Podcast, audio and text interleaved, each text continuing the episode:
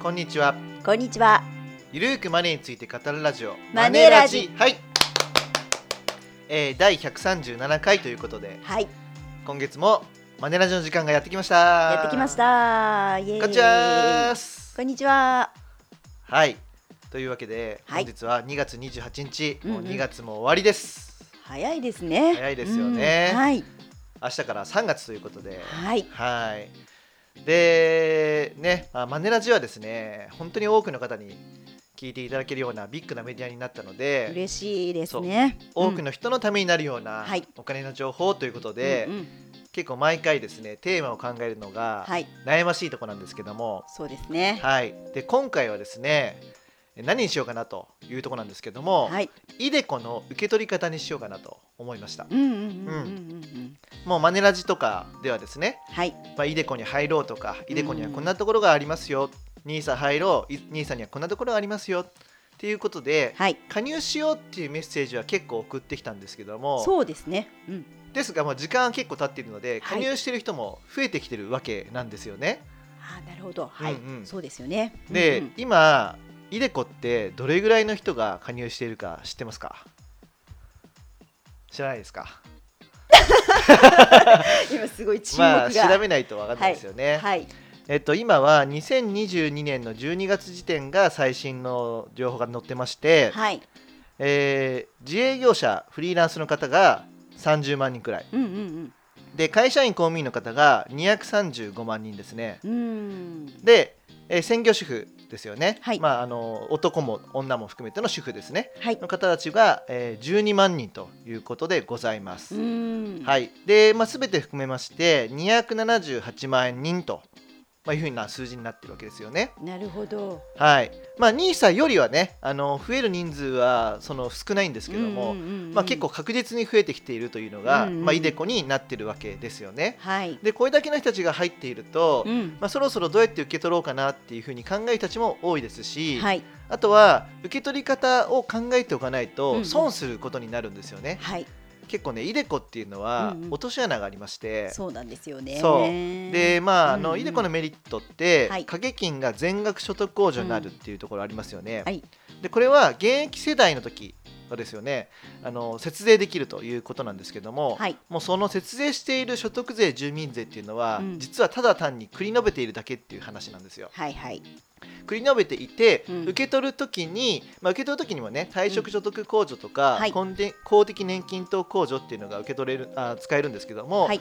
まあ、それを知ってもねちょっと税金を払わないといけないってことも出てくるわけですよ。はい。つまりはうんうん現役世代で節税している分がはい後々に払うかもしれないっていう、そういう落とし穴があるわけなんですよ。はい。だからその一時金で受け取るのか、うんうん年金で受け取るのかはたまた並給するのか、はい。っていうところを実は考えないといけないっていうところに落とし穴があるんですよ。なるほどなるほど。そうで何も考えずに受け取ってしまうと、はい結構税金払ってしまうこともありますよねとうんいうところですので、はい。今日は、まあ、イデコの受け取り方ということを皆さんにお話しできればと思いまして、はいまあ、このテーマにしたんですねどうでしょうか、いいじゃないですか？い、いですよねはい。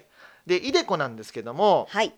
えーっとまあ現行はですね65歳未満まで加入できるんですねはい。で65歳未満まで加入できる人たちっていうのは、うんうんえ会社員公務員として厚生年金に加入して働いていると、65歳未満までできるんですよ。はい。あとは、えーとまあ、国民年金保険料っていうのは40年間納めないといけないんですけども、はい40年に満たない時には60歳から65歳までの間で任意加入っていうのができるんですよ、国民年金の任意加入、うん。でその任意加入している間は65歳までイデコに掛け金が出せるっていうことですね。そうですね。でそれ以外の人たちは60歳までしか入れないということなんですね。はい。はい、で受け取り開始というのが、えー60歳から、えー75歳の間で受け取り開始年齢を選ぶことができます。はい。はい、でただし60歳から受け取りたいのであれば、はい加入期間は10年以上必要っていうのがあるんですうんうんね。はい。そうですね。はいはい。まあ、そういったところがあるわけなんですね。うんうん。でイデコはですね、えー受け取り方法は一時金年金並給というのがあります。はい。はいまあ、並給できるかどうかは金融機関によって異なるんですけども、はいまあ、大体できるようになってきたかなというところですね。そうですね。はい。で一時金で受け取る場合というのは、はい。退職所得控除っていうのが利用できるんですね。はい。これは退職金をもらう時に使ううんうん控除はがイデコの一時金でもできるってことなんですねい、。そうですね。はいはい。まあ、せっかくねうん働いた後にもらえる退職金にはい。莫大な税金を払うってことになったらもうなんだそれってなりますよね。そうですよそね。うだから一定の金額までであれば、税金を払わなくていいですよっていう制度がまず一時金の場合に退職所得控除っていうのがあるわけなんですよ。はい。はい、で退職所得っていうのはあの加入年数とか勤続年数によって変わってくるものなんですけども、はいまあ、先にちょっと計算式を言いますと、はい。えー勤続年数またはイデコだと加入年数ですね、はいが20年以下の場合にははい。40万円かけるその年数をかけます。はい、で1年未満の日数波数は全部繰り上げです。そう。切り上げいいですよね。はい、だからはい1年と1日加入していたとなれば2年はいで計算することになるということですね。はい。で、えー勤続年数または加入年数が20年を超えるとですねはい。800万円足す70万円かけるその20年超えた年数引く20年はい。の計算ですね。はい。だから21年であれば、うん800万円足す70万円で870万円が退職所得控除になりますよということです。はい。はい、で退職所得の計算がですね、はい。えー一時金引く退職所得控除今うん計算したものをはい。やりますよね。はい。でそれを2分の1できるんですよ。ね、はい結構優遇されてますよね。2分の1課うんうん税できるんです。はい。そうあの収入から退職所得控除を引いたものの残りが全部税金になるわけじゃなくて2分の1したものが、うんうんえー所得税率表に当てはめて、はいまあ、累進課税になっちゃうんですけどね、はい。まあ、5%から45%のもので、うんうん。えー当てはめて計算するということになるということなので、はい。はい、皆さん分かったと思うんですけども、うん退職所得控除が多ければ多いほど税金は少なくなるっていうところなんですよね。そうですね。はい、そして、えー一時金で受け取るといいところがあって社会保険料払わなくていいんですよ。うんうん。そうはい。払わないといけないのは所得税住民税なんですね。そうですね。はい、はい。だからここは年金と比べた時うんにうん一時金のその手取りが増える要素にはなってるわけですよね。はい。はい。まあこれがまず一つのポイントですよポインね。トですね。うんはい。そして先ほど退職所得控除の計算でうん20年を超えるかどうかで計算式が変わるっていうところもありましたよね。そうですね。ははいい。。だから20年超の場合の方がうん退職所得控除がどんどん増えていくということになるということでございます。はい。はい。で、えー続いて年金受け取りなんですけども、はい。えー、イデコの資産はですね5年から20年かけて少しずつ受け取ることができます。はい。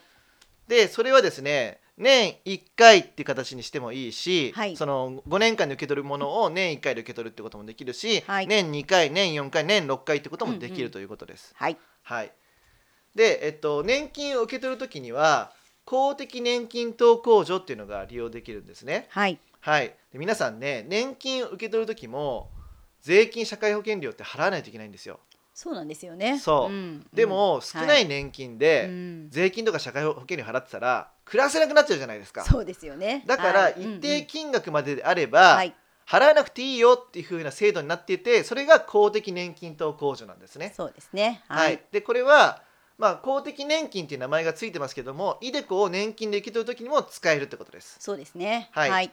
でただしこう公的年金だから普通の国民年金とか厚生年金とかも合わせて受け取る場合には合わせた合算した金額に対して公的年金等控除が使われますので、はい。まあ大体この公的年金等控除を超えるぐらいの。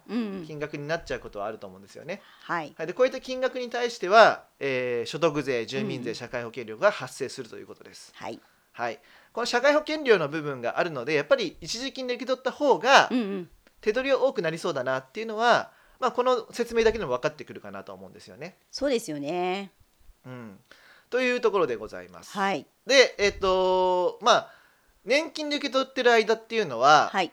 その受け取らないお金っていうのは残ってるわけじゃないですか、うんうん。そうですね。口座に、はいそのイデコの口座にね。うんうんうん。でその間ってどういうふうになってるのっていうと運用益非課税で運用続けられます、うんうん。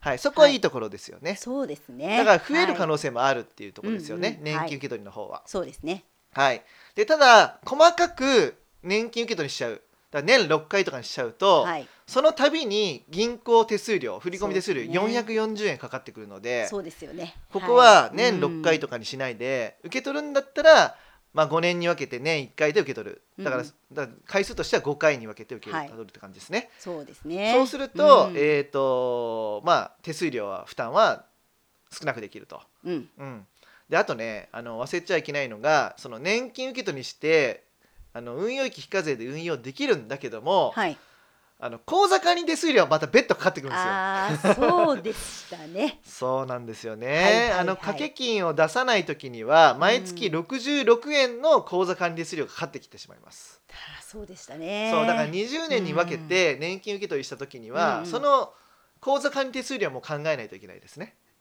いやー結構落とし穴がありますね。そうなんですよね、うんうんうん。まあ66円じゃんっていう人もいるかもしれないんですけども、はい。まあ、20年にわたるとね結構な金額になるし、うんうんうんあと年1回じゃなくて年6回とかに何回も分けて受け取ると、はい。振込手数料もバカになりませんよというところなのでそうですね。まあ、まずここの考えないといけないところがいくつかあるということなんですよね。はい。うん。はい、で、まあ、ここまでの話ではい。どうやら一時金で受け取った方が良さそうじゃないというのはわかるじゃないですか。まあそうですよね、うん。うん。だけどもここでね問題なのが問題なのが。退職金も受け取る場合にはそう落とし穴があるんですよ。はいはいはい。はい、退職金とうん。イデコを同時に受け取るとするじゃないですか。はい。でそれぞれの加入年数勤続年数に基づいた退職所得控除が使えればいいんですけどうん。使えないんですよ。うん同時に受け取る場合っていうのは勤続年数と加入年数の長い方ですね、まあ、はい絶対多分勤続年数が長くなるんですよ、はい。うん、で勤続年数が長いってことはその方、大きい方のはい。退職所得控除が1個しか使えないんです。うん。あーねそこ一個しか使えないっていうのは残念ですよね。残念ですよね、うん。ということは退職金が2000万で、はい。イデコの一時金が2000万とかになると4000万じゃないですか、はいはい。もう退職所得控除を超えるわけですよ。なるほどなるほど。はい、うんうん。だから結構な所得税住民税が取られてしまうことになりかねないんです。そうですね。はいそうなんですよ。うん。だから受け取り方を工夫しないといけないんです。退職金ももらうし、はい。イデコを一時金として受け取る時も考えないといけないということで,、はい。でまずですね、うん。その退職所得控除が合算したものを使うっていう条件があってですねはい。これもすごくややこしいんですよ、うんうんうん。ややこしいルールなんですけども、そうですね。えー、と退職金が先にもらってはい。イデコが後だと、うん前年以前19年以内に受け取った一時金は、うん。全て一つの退職所得控除としてカウントしないといけないっていうルールになってます。はいはい。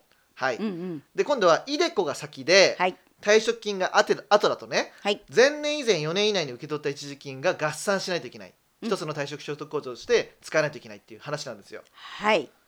まあ今のだとちょっと分かりづらいですね。ね。もっと分かりやすく言うと、うん。退職金が先に受け取って退職金先20年空けてイデコを受け取れば、はい。それぞれの退職所得控除が使えます。はいはいはい。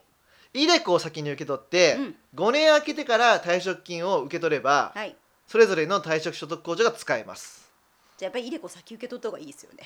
っていうことになりますね。はい。うん、で、まあ、イデコがうん受け取り開始できるのが60歳からでしょ、はいうん、で退職金も大体60歳とかそうですよね。が多いじゃないですか。多いね。65歳からもらえるかどうかっていうのはうん会社次第なんですけども、はいはい。あまり少ないと多くはないと思うんですよね。そうですね。結構少ない、うんうん。まあ、はい。交渉できるんだったらうんうん。65歳からもらう方がいいと、そうということではい。はい。まあイデコが先に受け取ってうん。例えば60歳で受け取って、はい。5年空けてうん。65歳で退職金をもらうと、はい。それぞれの退職所得控除が活用できますんではい手取りが多くなるということですよね。はい、ちょっとこれ数値例をねちょっとまあ皆さん聞いてるので、はい。ちょっと図で書いてくれようと思うかもしれないんですけども。そうですよね。どれぐらい違うんだと。はい、どれぐらい違うのかうん。ざっくりと言うとですね、はい。例えば勤続年数を30年。はい。はい。イデコの加入年数を20年とします。はい。この30年とか20年っていうのは退職所得控除の計算で使いますね。はい。で退職金を1800万円。はい。イデコ600万円。はい合わせると2400万円ですね、うんうん。じゃあ60歳で退職金とイデコを同時に受け取った場合。同時。退職所得の計算はどうするかというと、うんうん。2400万引く、うん。退職所得控除は30年の方を使うので1500万引きます、はい。そうするといくらですか？900万ですよね、はい。この900万かける2分の1をするんですね。はい。ということは450万円で出てきます、うんうん。退職所得は、はい。この450万に基づいて、うん所得税住民税っていうのが算出されます。はい。ちょっと細かい計算割愛しますと、はい。納める税金は92万2500円になります。うん92万2500円。はい。はい。退職金を一時金としてイデコを一時金として受け取る。2400万円受け取った時に、92万円約100万円は税金として納めないといけない。はい。これがいいですよね。はい。じゃあ今度はですねさっき言った60歳でイデコを受け取って、はい。65歳で退職金を受け取るとした場合には、はい。それぞれの退職所得控除が使えるんですよ、そうですよね。はい。はい。でイデコは一時金600万円でもらうと、はい。で20年の加入年数だと、うん。退職所得控除は800万円でしたよね、はい。ということは、うん。まあ退職所得控除の方が多いからはい。これね退職所得ゼロと出るんですよ、うんうんうんうん。つまり税金はゼロで受け取れます。おお素晴らしい。素晴らしい、うん。じゃあ続いて退職金ですね。はい。1800万円ありました、うん。はい。で勤続年数30年でしたよね、はい。1800万円引く1500万をすると300万円、はい。300万円かける2分の1は150万円ですね。はい。でこの150万円に対して所得税住民税がかかってきますから、はい。納める税金は22万5000円となります、ずいぶん違いますね、はい。うん。同時に受け取ると92万2500円。はい60歳でイデコ65歳で退職金を受け取ると22万5000円になって70万円も減るんです、いやもうこれ全然違いますね。はい。でこれがいいんですけど退職金が65歳でもらえないんですよと。うん。言った場合には使えないわけですよそうでねすよね。でそういう場合でもうん。60歳で同時に受け取るんじゃなくてうんうん。先に例えば退職金を60歳で受け取ってですね、はい。まあ、受け取らないといけないと。うんうん。で1年ずらしてイデコを受け取るっていうことをすると、はいこれね税金が減る可能性があります。はい。まあ計算言いますと、はい。まず60歳で退職金を受け取った時には、うん。まあ、1800万円で退職所得控除は1500万ですから所得税と住民税は22万5000円ですよね。はい。はい、でイデコはですね退職所得控除はもう使えないんですけども、うんうん使えないですね。はい。だけども、うん。600万円かける2分の1っていうこの2分の1課税が使えるんですよ。おおほうほうほうはい。うん。そうすると300万円に対してはい所得税住民税がかかるってことですから、うん。計算するとうん。50万2500円なんですね。うん。つまり納める税金は72万7500円ですからおじゃあ一緒に受け取るよりは。そう20万円減るんです。はい。いいですよね。いいですね。うん。でも72万ちょっと多いなと思いません？まあそうですよね。まだ多いですよね。まだ多いですよね。もうちょっとなんかできるだろうと。んなんとかね。頼口さんできないんですか？とはいうことではい。考えてみました。はい。はい。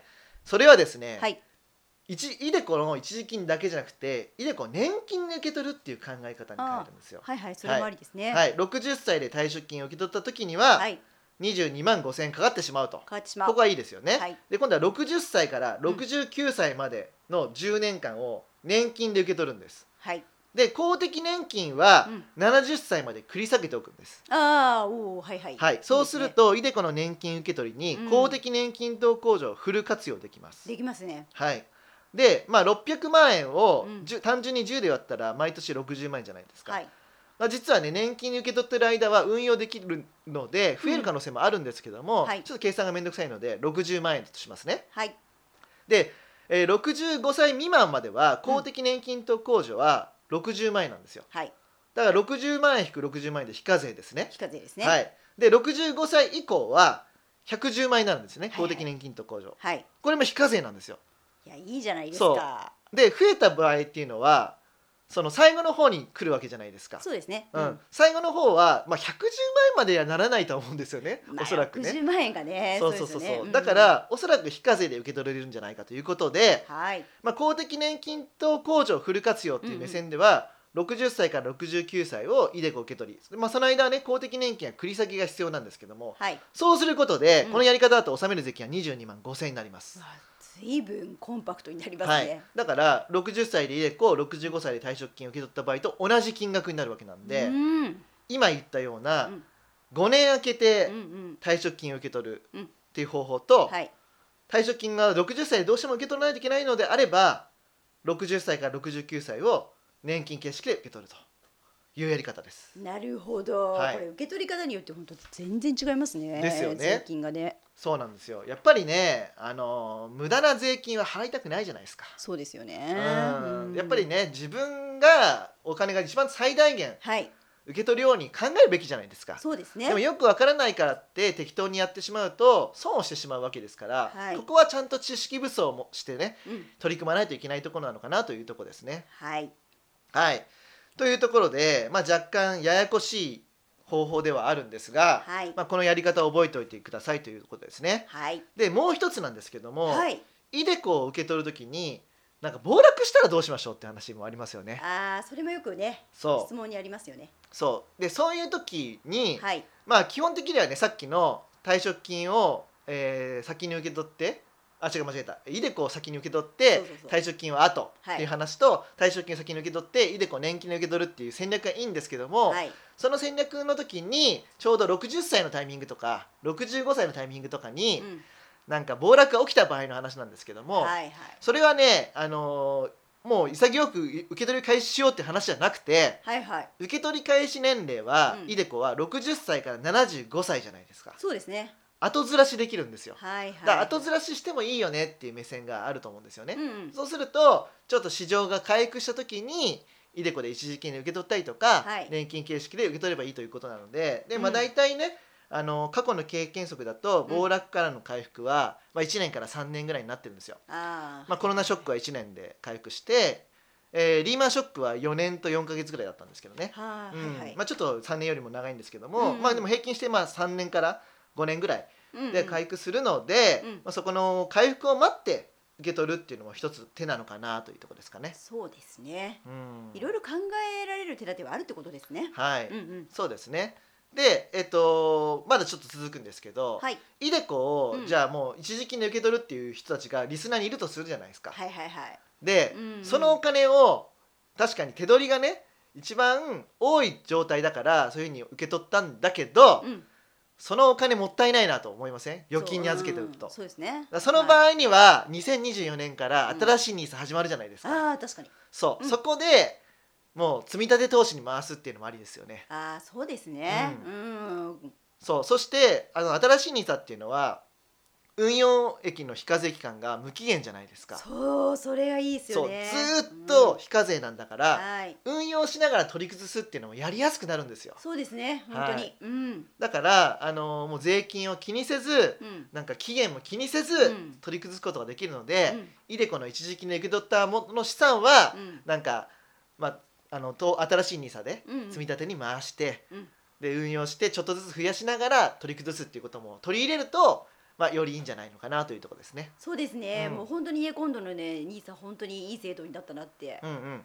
個人的にも思ってますね、はい、うん。というところで、はい皆さん分かりました？ややこしいんですよ。このね日本のルール。なんでこんなね、うん。イデコの一時金は別で退職所得控除使えるようにすればいいじゃないですか。いやもう本当それでねうん。いろいろ解決しますよね。そうそうそう、んん。なんかこういう細かいルールを作ってるから、うん。それの解説書が必要で、そうですね。はい、で皆さんはその読んでも分かんないから、はい。もうどうでもいいやってなるわけじゃないですか。うんうんうん。で僕ら専門家でもややこしいから、はい。結構どうなるかなってパズルを解くようにしてはこれが正解だなと思って伝えてるんですけどもうん。もうややこしいの全部なくしてほしいですよね本当にね。いや。本当ですよね、うん。でも本当にあの今あの結構貯蓄から投資へって言ってすごく後押しされてるじゃないですか、うんうん。だからやっぱり一番はもう簡単にするってことですよね。そうですよね、うん。でなんかその将来のね年金が少ないから、うん。年金の上せ上乗せとしてねイデコやりましょうみたいな話もあるじゃないですか、はいはいはい。国のメッセージもしてますよね、うん。えそういうふうに言うんだったら、うん。もらう時に税金取るっておかしいですよね。そうですね、うん。なんかおかしいですよね本当に、だからその矛盾するような仕組みはまず取っ払ってほしいんですよね、そうですね。うん。うん。やっぱりねなんかこの前もねあのプレジデントオンラインであはいはい。あの子育て世帯のねうんなんか高年収層になるとうん。所得制限がかかってはい。児童手当がもらえないとか、はいはいはい。高校無償化の対象にならないみたいな記事を書いたんですよ。すごいバズりましたそうね超バズりましてうん、はい。もうヤフーニュースのトピックになってヤフトピになったんで、はい。もうコメントが2,000件以上ついて、うん。もうツイッターでもすごいリツイートとかコメあのいいねされたんですよね。はい。で、まあ、それぐらい結構こう年収が高いからといってなんか子育て世帯のねこう給付金がもらえなくするとかうん。所得制限をするのはおかしいって話なんですよ。その記事で言ったのは僕はね。はい。だってそもそも年収が高くなれば税負担すごいですからね。まあそうですよね。めちゃくちゃ。はい。社会保険料だってその年収に応じてた高く払いますんではい。手取りって少なくなっちゃうんですよ。結構ね。そう、ん。年収1200万もらったとしても、うん。もう850万とかなんですよ手取りって、はい。で850万でも多いみたいなコメントもありましたけども、はいはい。多くねえよって話なんですよ。う うん。んだからまあそのなんかそれでね少子化になってるみたいな話があって。いやでも経済負担のところは大きいんじゃないですかね少子化の要要因っていうところは。で皆さん自身でなんかねその準備してくれっていうわけじゃないですかイデコだって。うんうん。っていうんであれば、はい税金をかけんなって話なんですよそこに、うん。うん。全くもっておかしいですよね。はい。でその子育てで頑張ってほしいんだったら、うん。その世帯には税金あんまり取らないようにすればいいんですよ。うんうん。もちろんねね。得財再分配っていう機能はね税金にはあるんですよ。はいはい。高い人から取っうんうん。て低い人に分配することでうん。ちゃんと公平性が保たれるみたいな感じはあるんですけどもはいでもやっぱりねそれなりに自分たちで頑張ってっていう国のメッセージもあるわけじゃないですか。そう。ですね。うん、であればやっぱりそういうのは取っ払った方がいいのかなっていうのは思ったりもしますしはい。このイデコの変なルール、うんうんうんもうちょっと本当になくしてほしいんですよね、イデコとかうん退職金の変なルールね。そうですうねんいいじゃないですか。ね もう本当そんなそんなところは取んなくたって。はい。ね、うん。現役時代の時にたくさん払ってんだから、はいはい。うん、ってやっぱ思うんですけどね。ううん。んまあでもこういうふうに僕らもこういうマネラジで情報発信したりとか記事に書いたりすることで、はい。それが世論になってねうんうん。国を動かしてはい。制度が変わることもあったりするんで、うん。まあ問題点がある時にはどんどん言おうとは思ってますし、はい。まあ、結構、あのー厚生労働省の方とね意そうですね。見交換会とかもできるような場にもね、呼ばれたりするんで、はいまあなんか問題点があったらどんどん言っていこうかなと思ってるんですけどね。そうですね。うん。うん。やっぱりね何か誰かが声を発しないとねうんなかなか変わりませんからね。そうそうそう、はい。というところで、はい。はい。まあイデコの一時金年金ね現状のルールだと、はい。まあ、今今日お伝えした内容がですね一番手取りが多くなるようなうん。受け取り方ですので、はい。まあ、ぜひ覚えておいてください。はいでまたルールが変わればね、うん。その都度情報発信してね、はい。これが今の戦略ですよということはお伝えしていこうと思っておりますので、はい。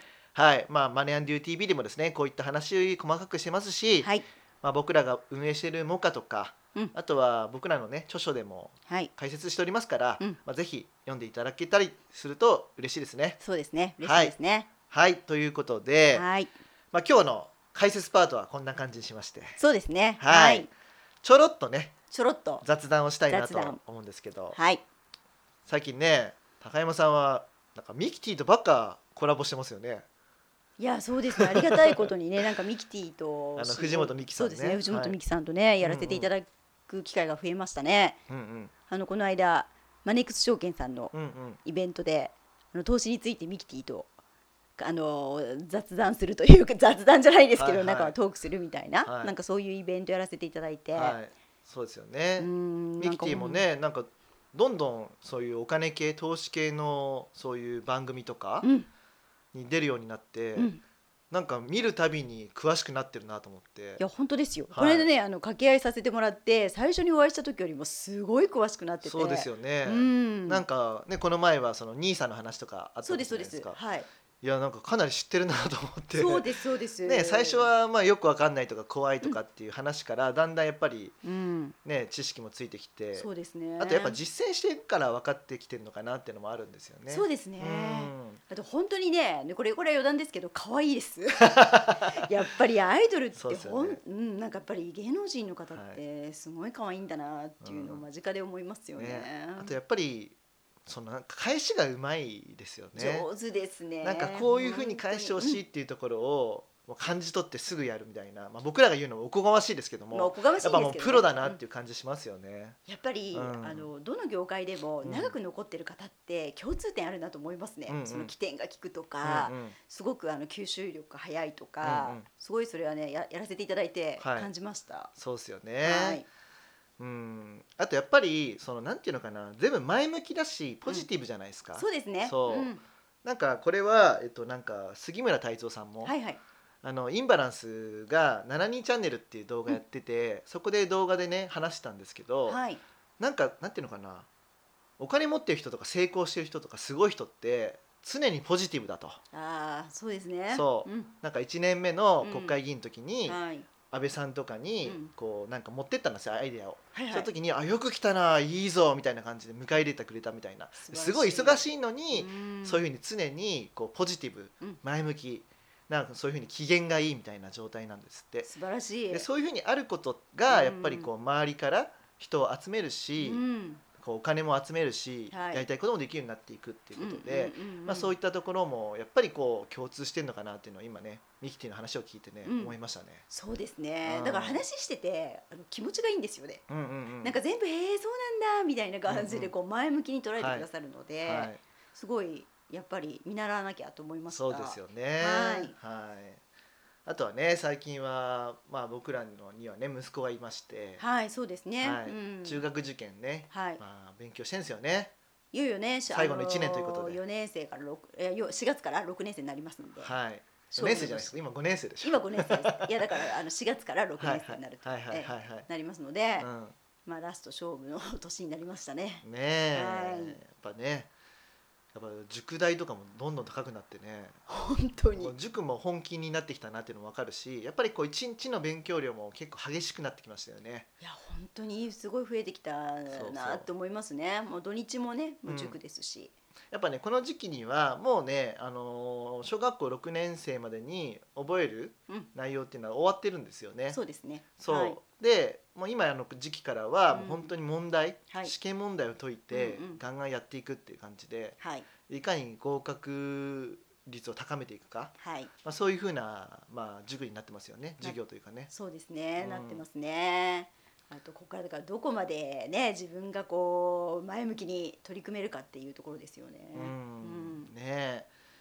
まあでもねあの見てて勉強するのが楽しいみたいな。うん、いろいろと分かっていくの楽しいっていうふうに前向きに捉えているんで、あいいなと思ってて。そうですね。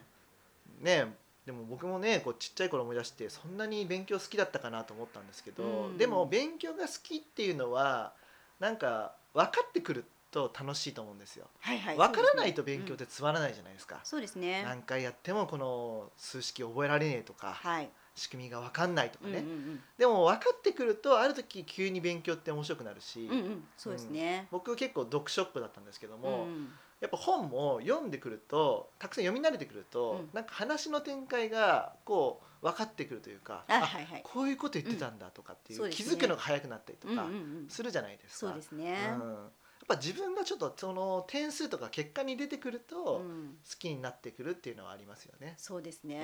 うただねやっぱとはいえやっぱりあの中学受験ってすごく、ん。あの今熾烈な戦いじゃないですか、うんうん。もうみんな受ける人も多いし、んうん。だから今私は結構そのなぜ中学受験をするのかとか、うん。あと親の心構えとか そういう本をめちゃくちゃうんうん読み漁ってるんですよね、うんうんなんかそういったこう教育専門家の方たちの本を読んで、だからやっうんぱそこを、まあ、しっかりその目的だったりとか、うんそういったところをしっかりやっぱ抑えないとやっぱりいちいちこう一喜一憂しちゃうと思うんですよ。うんうん。こういい点数取ったらダメだったとか、まあ志望校だってねうあの絶対合格するとは限らないわけですし、うんうんだからそこはやっぱりまあちょっと今からねまだ余裕があるうちにうんうん。親として学ぼうな学ばなきゃななんていうふうに思ってますね。うんうんそうですね。はい。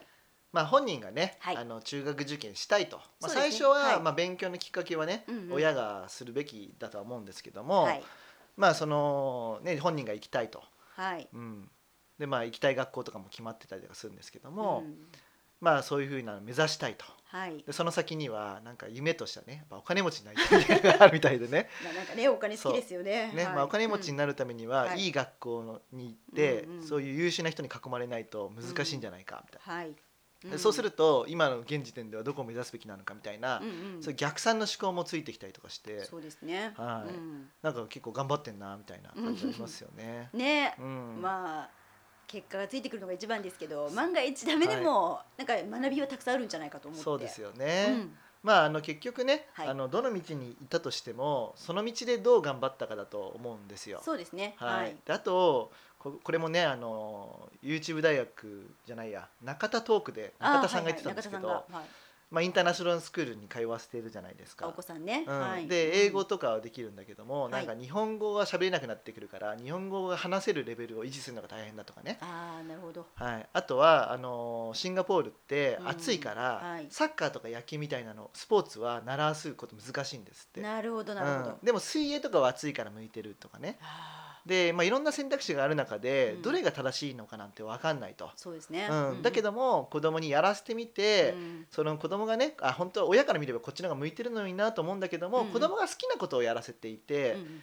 であとはその試すっていうことは大事だなっていうところではい。やってると。なるほどなるほど、うん、で中田さんも悩みながらやってるなと思ったしあーまあ、僕もそれを見て、うん。なんか教育って正確正解はないから難しいよなと思うし、そうですね。あとその子にとってそれが良かったかどうかっていうのは後にならないと分かんないじゃないですか。わかんないですね。あこういうふうに言われてよかったなとか、うん。